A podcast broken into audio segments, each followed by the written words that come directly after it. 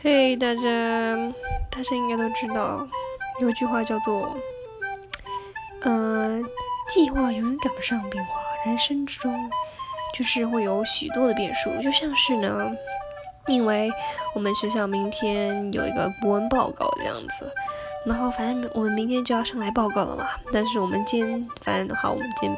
就是我们比较懒惰，我们今天才 re 稿。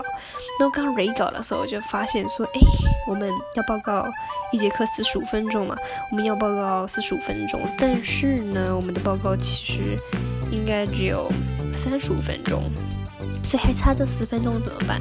所以后来我们就想说，哎，那我们可以就是，嗯，加一下两三分钟的影片啊，然后再把我们的可能讲稿弄得比较口语化一点，然后。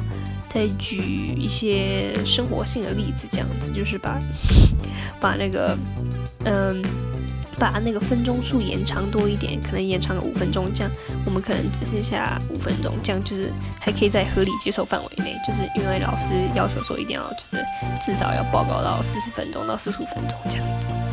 对，就是刚遇到那样事，然后现在就要改我的讲稿，然后。然后呢，重点是明天我还要再考一个，嗯，一个，呃，一个微积分的一个，呃，算一个大考嘛，嗯，不算期中考，真的就是大考。然后，但重点是我的微积分功课也还没写完，然后明天还要考试，还要再复习一下。然后之后呢，我还有一个经济的大考。哦，就觉得，嗯，明天真是。多灾多难啊！但就是还是要努力的生活下去。所以希望大家也都也都能有一个美好的夜晚。而